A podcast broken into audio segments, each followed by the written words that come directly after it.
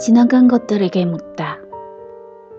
길을 잃은 사람처럼, 아니, 마치 집이 없는 사람처럼, 그렇게 다 잃기 뜬 사람처럼 몇 달을 보냈던 거예요. 무조건 그 사람만 아니면 잘 될 거라 믿었던 내 확신들이 한순간 헛물어져 버린 그런 시간들을 보내야 했어요.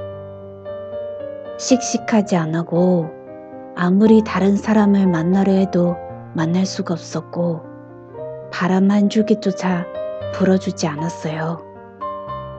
그런 나한테 며칠째 꿈은 사랑을 보여주네요. 그게 진짜 사랑이었다고 날 야단치네요. 어젯밤 꿈에도 그 사람이 나타나는데 어딘가로 맞고 달려가는 그 사람 뒷모습이 따뜻하게 느껴져서 그 사람 이름을 부르려 했던 것 같아요. 근데 난 아무리 소리를 내려 해도 목소리가 나오지 않아서 힘들게 잠에서 깨고 말았어요. 겨우 그 사람 이름 세 글자를 부르다 잠에서 깼다니. 현실은 징그럽고 그 현실을 어쩌지 못하는 난 더 징그럽단 생각이에요.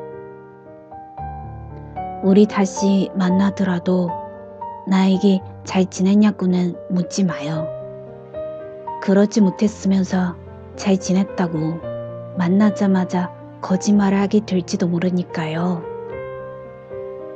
나 그때 정말 잘하고 싶으니까요.